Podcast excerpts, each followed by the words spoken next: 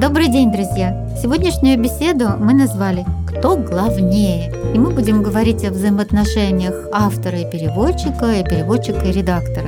Как вы, наверное, уже поняли, в издательстве «Аркадия» мы в основном издаем переводную художественную литературу. Звучит это, может быть, скучно, но на самом деле это просто отличные романы, которые написаны авторами, живущими в других странах мира, которые потом наши замечательные переводчики переводят на русский язык. И вот возникает такой вопрос. А что же делать переводчику, если ему что-то в этом романе не нравится? Ну, например, есть такие очевидные ляпы, которые допустил автор. Забыл имя героя. Перепутал, кто что сказал, реплики перепутаны. Когда мы, надо сказать, заключаем лицензионное соглашение, мы обязуемся там не менять ничего в оригинальном тексте, переводить дословно все как есть. Но мы же не можем потом объяснить читателю, да, что это автор так сказал, то он виноват, а не мы. Немножко обсудим эту тему. Что делать переводчику в таком случае? Какую степень свободы он может допустить? Саш. Но я думаю, что переводчик должен исправить, конечно, очевидные ошибки. Это его не только право, но, может быть, даже и обязанность по отношению к автору и к читателю, да, что он не должен переносить, если он видит, что это явная ошибка, неточность. Ну, конечно, можно, допустим, дать примечание, что вот тут автор ошибся, но я не вижу да, никакого смысла. смысла нет. Зачем это отвлекать и грузить читателя ненужной какой-то информации совершенно. Слушайте, а вот возьмем такую гипотетическую ситуацию. Автор пишет о древнем Китае.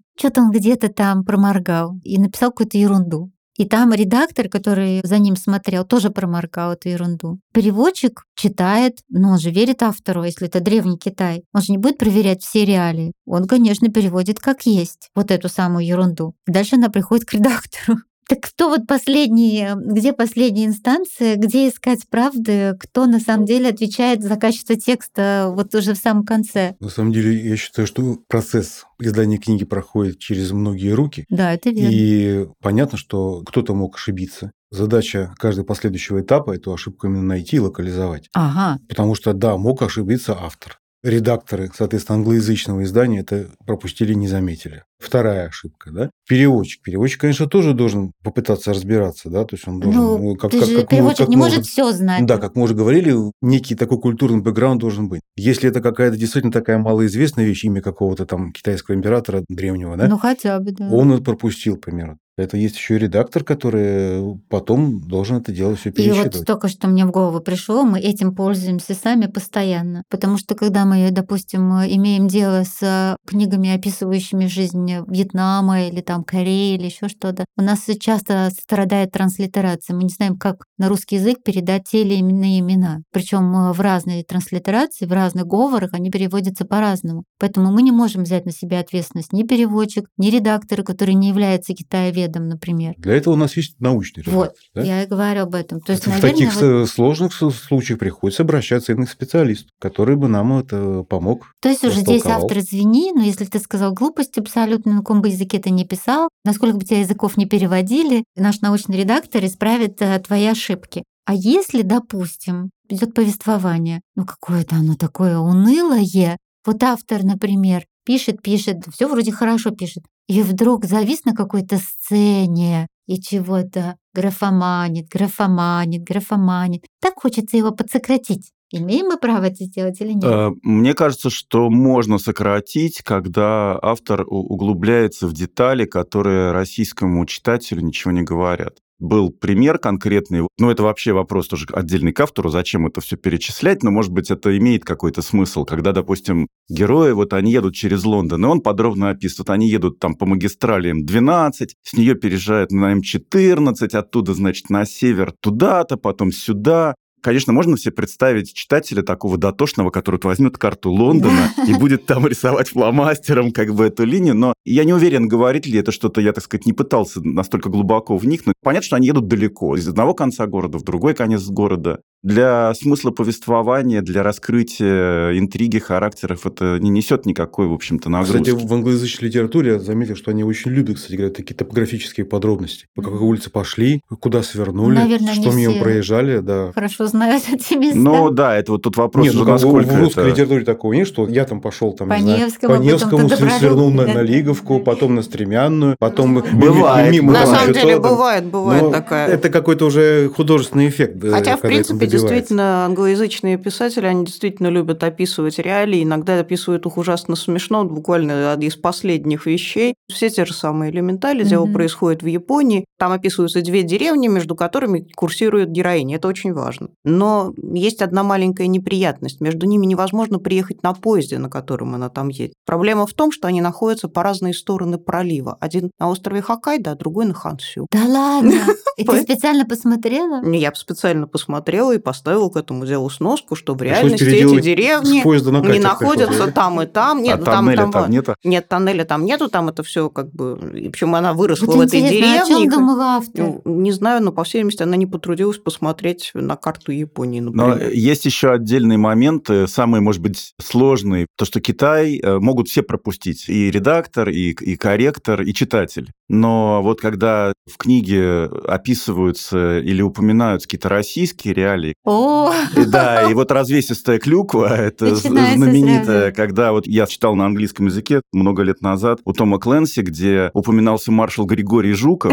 Естественно, ты, ты сразу уже начинаешь относиться к этой книге по-другому. То есть все, что в ней написано, Нет, оно ну как хорошо, бы сразу... что фамилия его была все-таки Жуков и не Петрович. Ну да. Если бы Петрович, это был вымышленный персонаж. Когда речь идет о историческом персонаже, именно он имеется в виду. И, так сказать, даже то, что доступно в любой энциклопедии, словаре и так далее. Ну, вот здесь эти ляпы, а это, конечно, однозначно, да, мы будем их исправлять. Но я еще что хочу сказать, что к нам попадают тексты разного уровня, разного качества. Есть, конечно, абсолютно выверенные по стилистике тексты таких авторов, как Эми Тан или там Рундати Рой, Джумпа Лахири. Они великолепные стилисты сами по себе, эти авторы. Они настолько уважают свой труд, что никогда в жизни не допустят, чтобы кто-то увидел неотредактированный их текст, чтобы кто-то увидел полуфабрикат. Но такое бывает, э, кстати, не часто, потому что очень часто нам приходят очень сырые тексты. Поскольку мы покупаем историю, нас больше всего интересует и волнует сюжет, нам надо, чтобы сюжет развивался отлично, и мы готовы пожертвовать даже стилем, потому что мы со стилем можем поработать сами, то, в общем, э, мы эти тексты можем э, купить зная, что переводчик потом постарается. В данном случае, если мы говорим уж, следуя именно букве тех соглашений, которые мы подписываем, мы, конечно, изначально знаем, что мы будем их нарушать. Потому что, например, мне в самой в переводе попадались один и тот же абзац, повторенный дважды. Ну, просто кто-то там не заметил, да. Одни и те же предложения, которые на одной же странице воткнуты в два разных места. То есть я работала с такими текстами не только как переводчик, но и как редактор тоже. Один раз даже написала автору об этом, и она сказала мне спасибо. Если следовать букве документов, которые мы подписываем, договоров, контрактов, то, конечно, мы не имеем права вносить никаких изменений. Мы так не делаем, мы все-таки вносим, да? Ну, можно сказать, так сказать, тут оговориться, что все-таки мы не вносим, наверное, изменений содержательного. В пределах разумного. Да, ну да, естественно. Нет, содержательно, безусловно, нет. Хотя иногда и хочется, но это нельзя. Но да. иногда приходится выстраивать логику. Вот как раз в той ситуации, когда автор случайно забыл имя персонажа или переставил события местами. Вот, кстати, Нинчик, потому что ты работаешь с сериями, да? автор начинает торопиться и спешить. То есть первую книгу он вылизывает, выверяет, а дальше все, как бы первая книга, ура, ура, она стала бестселлером, пошел по накатанной, и э, ему говорят быстрее, быстрее, быстрее, быстрее, и там как бы у него своя действительно тяжелая ситуация, и уже где-то в третьей, четвертой мы видим, что он начинает халтурить. Ну или наоборот, первые не слишком хороши, там вяло все это раскачивается, как у нас был вот «Лазурный берег». Угу. Первая книжка, в общем-то, ну, можно сказать, что слабая, несмотря на то, что там работал коллектив редакторов, помогал. Mm-hmm. Но сама по себе идея хороша. Уже во второй это дело обстоит лучше. В третий нормальный. Четвертый там просто не очень интересный сюжет про мигрантов. Для нас он не очень mm-hmm. интересен. Мигранты на Лазурном берегу. Но говорят, что последующие книги, к сожалению, на французском не читаю, по крайней мере, по отзывам критики, они существенно лучше и гораздо интереснее. Вот блин, мы ну, закрыли серию.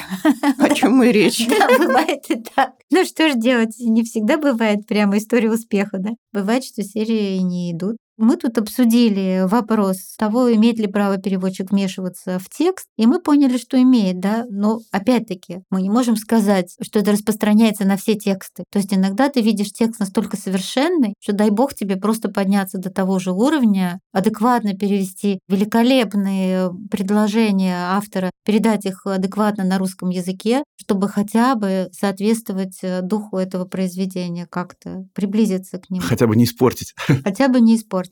Переводчик, поскольку я переводчик, я всегда за переводчиков ратую, старается. Он правда старается. Мы не говорим о тех, кто не старается, мы говорим о тех, кто старается. Но если бы переводчики обладали авторским талантом, они были бы авторами. Чаще всего переводчики не обладают авторским талантом. Они могут только адекватно перевести чужие тексты. И у них, когда они переводят, образуется собственное видение стиля, который они хотят передать. Когда несколько людей читают одну и ту же книгу, они обращают внимание на разные вещи. Они ставят акценты, опять-таки, в разных местах. И переводчик, э, искренне считая, что он создал шедевр, отдает с надеждой и радостью э, свое гениальное произведение в руки редактора. А теперь вот я хочу спросить вас, как редакторов, а что же вы видите со своей стороны? Что видит редактор? Ну, в идеале отношения между переводчиком и редактором – это как диалог двух умных людей. Естественно, редактор может что-то заметить, что не заметил переводчик, указать ему на это. И дальше они уже обсуждают. Может быть, переводчик будет настаивать, что я вот вижу вот именно вот так, потому что его все-таки фамилия ставится, да?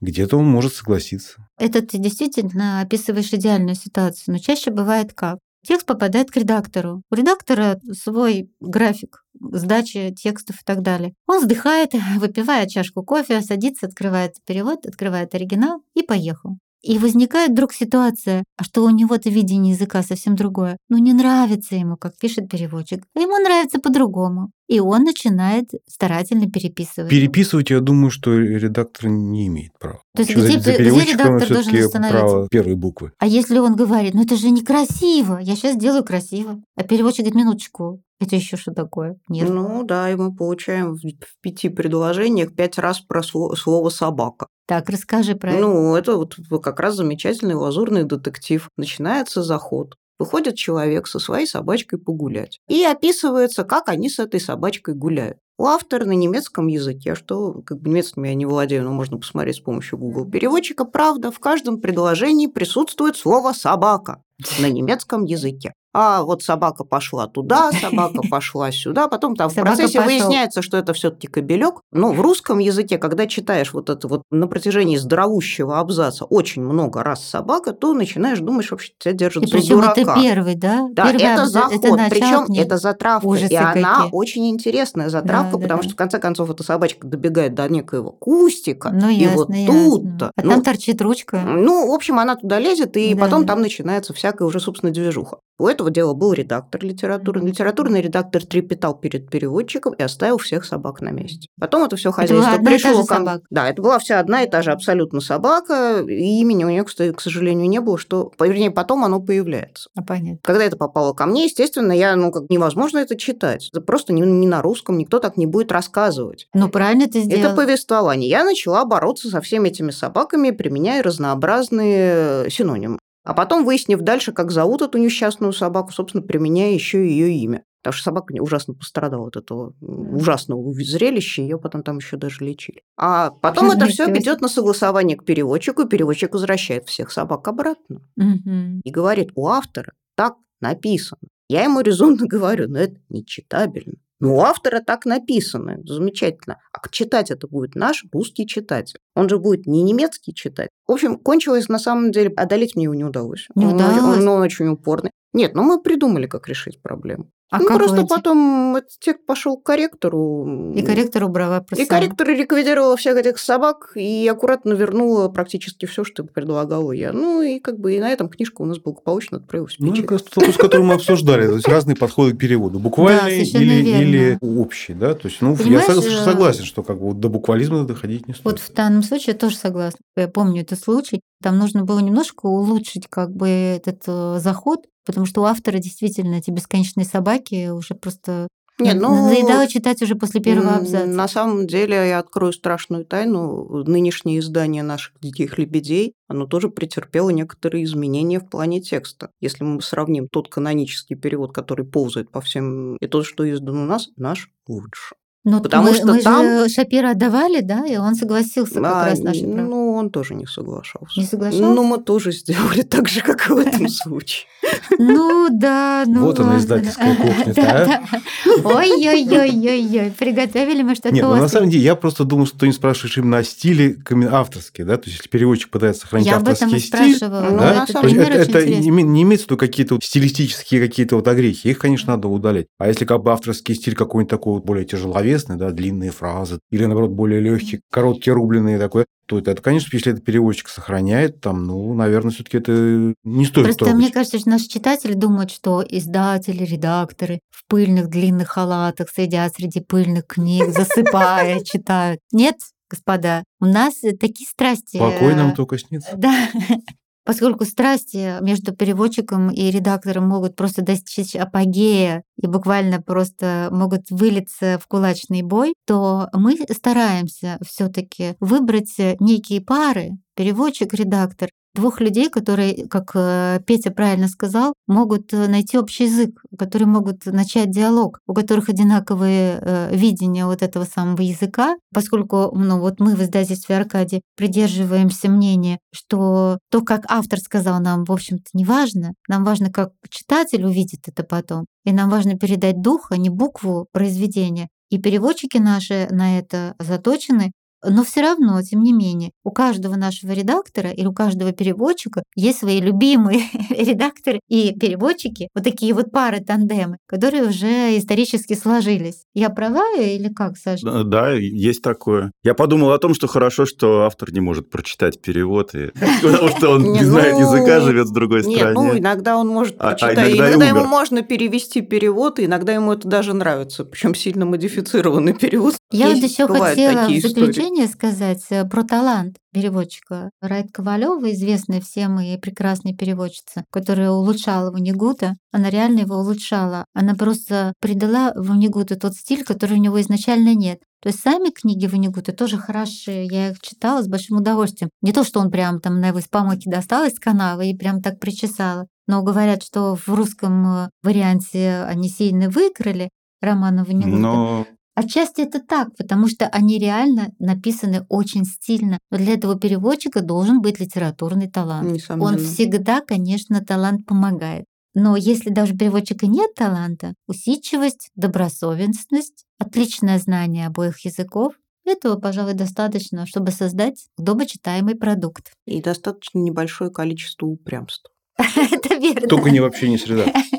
А я бы как раз хотел сказать, что, наверное, вот в идеальном мире переводчик все-таки не должен улучшать автора, а редактор, в свою очередь, не должен улучшать переводчик. То есть переводчик не должен смотреть на автора, как, ну, плохо пишет. Я могу лучше, а тут я исправлю, тут добавлю, так вообще будет лучше. Ну и, соответственно, редактор, наверное, тоже. То есть, хотя, конечно, в реальной жизни, поскольку э, все не идеально, то иногда, наверное, это все-таки это тоже неизбежно, что когда что-то приходится... Еще один очень важный момент, Саш, то, что мы называем вкусовщина. Мы сейчас не коснулись этого, да? То есть у нас есть какие-то объективные моменты, которые мы обязаны исправлять в тех же самых переводах. Все служебные слова удалять, свои глаза он взял в свои руки и своими ногами пошел к двери. Мы, значит, все это режем, и это уже просто как дважды два, это знает каждый редактор. А вот то, о чем я говорила раньше, что а мне вот не нравится, как он сказал, а мне нравится по-другому. Это мы называем вкусовщиной. Более того, есть определенные книжки. Вот сейчас, собственно, недавно есть книжка, да, скиталец, подростковая книжка с массой повторов. Там герой, он, ну, на этом построена книга. Он ноет, он выразительно ноет. И он говорит, а вот я пошел туда, и я пошел туда, и я там ходил, и ходил, и вот я ходил, и ходил. Но и он тут я между на... небом и землей, да, что ты и, и вот него? это вот он бесконечное вот нытье, ну, а наша дивная корректор Тоша, который здесь э, с нами сейчас не присутствует, как раз вчера ко мне подошел и говорит, а что, и что вот я буду выделять все эти повторы? Не надо их выделять, это стиль. Да. Да, он такой вот противный, заунывный, но ноет, но товарищ, не противный, Янинчик, ну сама-то не застряла, тебе вообще его не Нет, понять. я, я слышала этого несчастное нытье несчастного юноши и не менее несчастной девушки. Но это особенность, ну, то есть это, опять же, это стиль автора, и он делал именно это. Он задавался целью создать вот эти ноющие предложения. То есть если автор делает что-то не просто так, а с определенной целью, мы это уважаем. Это значит, это не халтура, значит, Нет. это был его глубокий замысел. Вот если это замысел, то тогда мы уважаем это все однозначно. А если это, типа, я не заметила, Лео пяткой писал, вот это уже немножко другое. Это тоже сразу видно. Прекрасное замечание, спасибо. На этом мы заканчиваем сегодняшнюю беседу. Всего хорошего, будем рады вашим комментариям и отзывам. До свидания.